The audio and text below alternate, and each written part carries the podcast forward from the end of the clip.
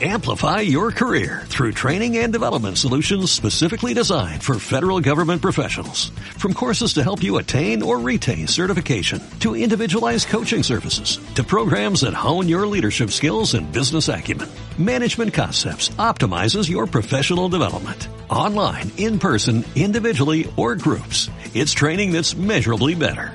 Learn more at managementconcepts.com. That's managementconcepts.com. Programa de hoy queríamos contar con opiniones de primera mano de expertos en la materia eurovisiva, hemos tenido el placer de realizar una entrevista a la maravillosa Natalia Meléndez Malavé, profesora de periodismo en la Universidad de Málaga. Y es que el próximo miércoles 9 de mayo, a las 8 y media de la tarde, ella y su gran amigo, el profesor de historia y youtuber Juanito Libritos, ofrecerán en el contenedor cultural de la UMA un espectáculo llamado Eurofantasía, en el que harán un recorrido algo emotivo a la vez que divertido por las pasadas ediciones del festival a través de todas sus anécdotas y recuerdos. La entrevista fue tal y como nos la esperábamos, divertida, espontánea y repleta de historias graciosas. A continuación os la dejamos para que la escuchéis. Bienvenida Natalia. Eh, en primer lugar, ¿cómo ves este año la propuesta de España en Eurovisión? Yo sinceramente no era mi apuesta, no era... Vosotros sabéis que yo sigo OT también con mucha... Seguí OT con mucha gana y no era mi apuesta. Yo iba más por la de Amaya en solitario, me gusta mucho al cantar. Y esta tiene un corte parecido, pero hay algunas cosas que no, no les veo tantas posibilidades de cara a Eurovisión. Y luego me ha gustado mucho cómo se ha ido desarrollando lo malo. Creo realmente que hubiera sido también una apuesta muy, no sé, rompedora con esto del trap y el mensaje feminista que tiene. Me hubiera gustado más. Eso lo, lo encuentro un poco más conservador, una pareja que entiendo que van a hacer magia en el escenario por, por lo de su relación y todo eso, y aunque en Europa medianamente se pueda explicar, pero no lo han vivido como lo hemos vivido todos los que hemos estado viendo OT ¿no? a lo largo de tantos meses, y no sé si va a trasladar hasta ese punto. Y luego también que yo pienso en el valor musical de la canción, y es una canción pues mm, agradable, pero no impactante y ahora ya que vengan todos los Almayer furibundos por mí, porque lo, no, no sé, puse algo de esto una vez en Twitter y fue un poco, pasé un mal rato ahí. ¿Te quedas con la versión en español o en inglés de la canción? Ya, aunque no te haga mucha gracia, ¿has escuchado la versión en inglés de tu Eh, canción? No la he escuchado entera, he escuchado, fue una cosa increíble. Escuché un trocito el otro día y me tiré toda la tarde tarareándola mentalmente. Mi hija y yo, que mi hija es muy fan de también de OT y de Eurovisión y de todo, no, no sé por qué, dónde lo ha visto. y estuvimos toda la tarde tarareándola. Entonces, bueno, sí tiene tirón, pero bueno, ha, ha empezado en español, en español es una nota también, ¿no? Siempre exótica, otro idioma que no sea inglés, entonces está bien. La letra tiene alguna cosa rara para mí, alguna expresión rara en español, pero bueno, me, de todas maneras no quiero en ningún momento ¿eh? que suene como una crítica al compositor, que me parece un chico con muchísimo talento, que lo vi además en el programa de televisión de Antena 3 cuando él estuvo de, de intérprete en el número uno y me impactó mucho, mucho ese chico, me parece que tiene mucho talento y me alegro mucho por él, por todo lo que le está pasando, La verdad que verdad, sí. Hay las cosas como son. Y yendo a la polémica así de más reciente que ha habido con respecto a, a Eurovisión, ¿qué piensas de que Miriam y Roy, eh, concursantes de la última edición de OT, formen parte del jurado profesional de España? Que su voto cuenta el 50%. Bueno, hay otras personas ahí también que es controvertido que estén. A mí lo único que me parece terrible es que no nos hayan llamado a Juanito Librito a mí para, estar en ese... Nosotros todo- todos estos años que llevamos haciendo vídeos en YouTube, todo el espectáculo que vamos a hacer el miércoles día 9 en el contenedor cultural, aprovecho y lo digo, todo es para que nos llamen de televisión española para hacer algo, retransmitir la gala, formar parte del jurado. Que os llamen. Claro, todo lo hacemos por eso, pero no nos llaman y, y llaman a Conchita y a... Brisa Fenoy. Bueno, Brisa Fenoy fantástica, me parece súper bien que vaya porque ya, ya en YouTube tuvimos también con ella, como sabéis, un pequeño desliz. Pero, o sea, no sé, sí, ya sé que había un poco de un poco de follón con esto, pero tampoco yo no me voy a... Sí, la gente sobre todo lo que dice es eso, que Miriam y Roy al fin y al cabo mm, no se considera que tienen una gran, una, ni, ni una larga trayectoria musical, ni tampoco tienen, sabemos, el nivel de conocimiento que tienen de Eurovisión. Incluso hay gente que dice que Televisión Española no ha cumplido con la normativa, porque dicen que entre una de las normas que hay en Eurovisión eh, para la gente que forma parte del jurado es que no pueden tener ningún tipo de relación con los candidatos ni con la canción que se presenta. El- del país propio, en este caso España, y, por, y Miriam y Roy son amigos de Amaya y Alfred. Claro, puede ser complicado porque a la hora de votar su voto puede ser súper random, súper ilógico para beneficiar a España. Si yo entiendo todo eso, pero bueno, mm, pienso también, yo lo he visto a lo largo del concurso y creo que Miriam y Roy son personas bastante de fiar y bastante sensatas y creo que no van a hacer ninguna cosa rara. Eh, no, me da la sensación de que son personas bastante honestas, creo yo, y que tienen que votar en consecuencia. Son personas que creo que aman la música y que entienden de música y creo que eso es lo que hace falta para ser jurado. Lo que pasa que es verdad que todas estas cosas de cómo de cómo se hacen los jurados o cómo se elige la canción española que nos va a representar. Fijaos el año pasado la movida tan grande que fue con, que hubo el día de, del concurso del concurso de la final eh, para llevar a Eurovisión que al final fue tango. Navarro. Eh, entonces, y las personas que, que había allí en esos jurados son también muy de fiar. Yo creo que eso tiene que ser lo más transparente, lo más limpio posible, pero que tampoco se nos vaya a la cabeza pensando que, a ver, quién hay que ser para estar en ese jurado, a ver si hay que ser... Una eminencia. Bueno, pues pasando ya a la edición de este año, ya lo más musical, ¿cuál es tu canción favorita? Hay una cantidad de personas bastante importante que amamos Eurovisión, pero que tampoco lo vivimos de una manera como para tener que estar como ahora se puede, ¿no? Mirar desde mucho tiempo antes y saber qué es lo que va a concursar. Hay personas a las que les gusta, como se dice, llegar virgen el día de la final y no haber visto nada. Por ejemplo, Juan es de este, este tipo de personas. Yo he escuchado algunas sueltas, pero no me he puesto a investigarlo hasta ese punto porque también me gusta que me sorprendan. A lo mejor veo las semifinales, a lo mejor no las veo, no es una cosa. Ahora, eso sí, el día de el día de la final del sábado, ese día hay que estar, vamos, delante de la televisión, súper atento, pero No ¿sabes quieres que hacer ninguna apuesta entonces ahora mismo. yo lo único que sé es que creo que no tenemos muchas posibilidades. Creo que hay mucho hype este año otra vez y no creo que sea una canción la española como para ganar.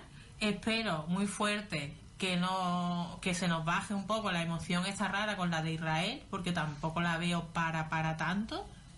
No sé, no me pareció, no sé, esa sí que la he escuchado porque ha habido tanto ruido que al final pues me la tuve que poner y digo, bueno, ¿qué le pasa a la gente con esto? Y digo, la voy a escuchar.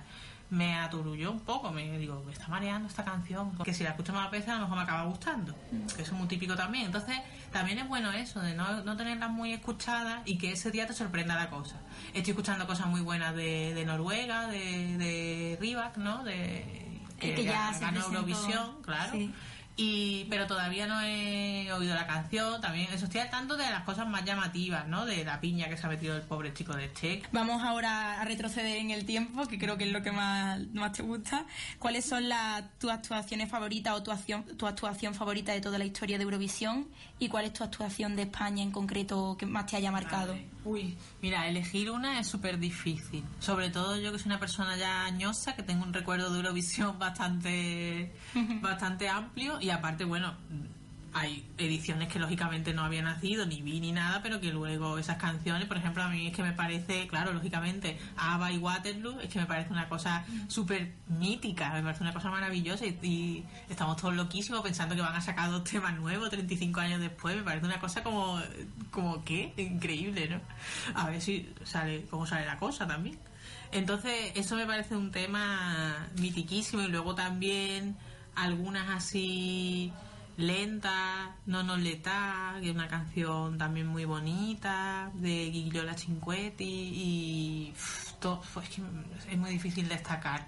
Nosotros en el canal de YouTube hicimos un ranking, Juan Sí. y yo, en- con un top 5 de las que más nos habían gustado de lo que había mandado España.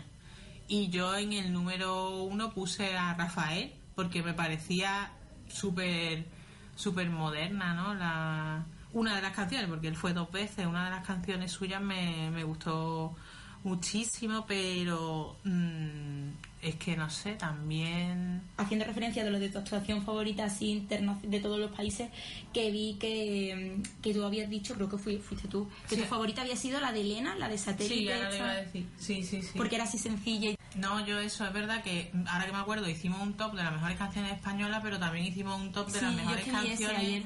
De los últimos años, porque era imposible elegir de todo Eurovisión. Yo me remontaba a algunas súper antiguas, ¿no?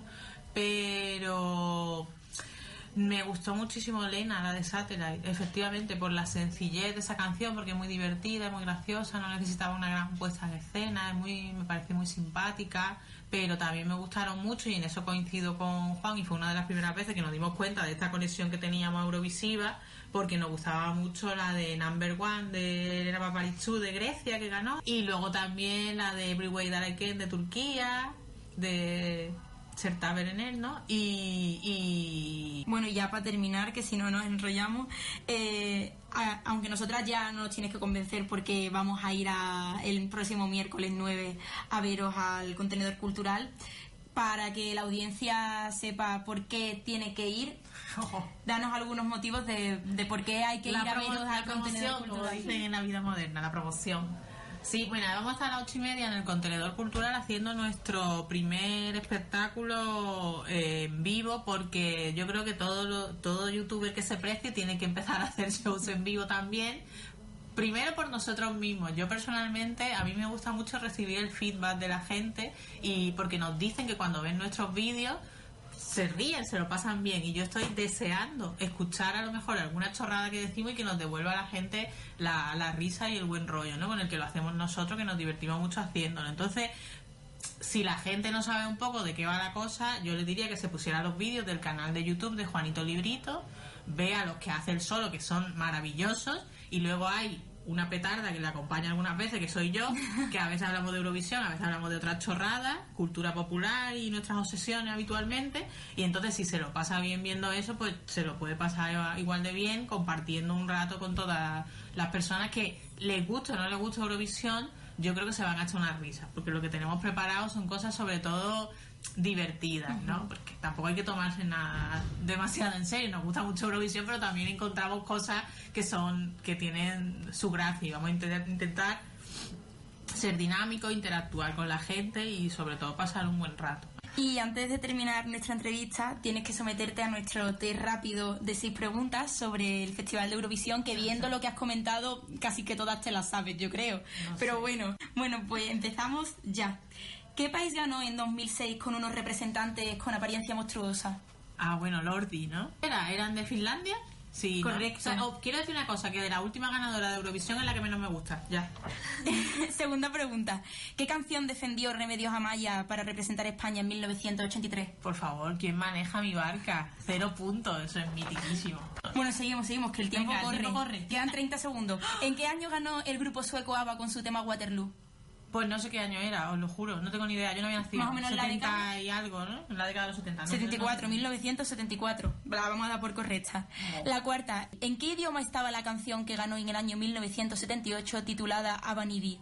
Hombre, en hebreo, porque era Israel. Correcto. Eh, quinta pregunta. ¿Cómo se llamaba la canción con la que ganó Noruega en 2009 y qué instrumento tocaba su intérprete? Ostras, yo creo que puede ser Nocturne, ¿no? La canción... Ah, no, la del violín, la de Alexander Rybak, perdón, perdón. es ¿Cómo se llamaba la canción? La canción se llama Fairy Tail, sí, una de mis favoritas, vaya. Y ya por último, ¿cuál es el nombre y apellido del compositor de la canción que defiende este año España en Eurovisión? Ay, sé que se llama Raúl, pero se me olvida el apellido. Bueno, el ¿Qué pago apellido. tengo? ¿Y en qué concurso participó número uno, pero bueno, si me adelantaba a todo, soy lo peor. Pues soy ya la peor entrevistada del universo. Amplify your career through training and development solutions specifically designed for federal government professionals. From courses to help you attain or retain certification, to individualized coaching services, to programs that hone your leadership skills and business acumen, Management Concepts optimizes your professional development. Online, in person, individually, or groups, it's training that's measurably better. Learn more at managementconcepts.com. That's managementconcepts.com.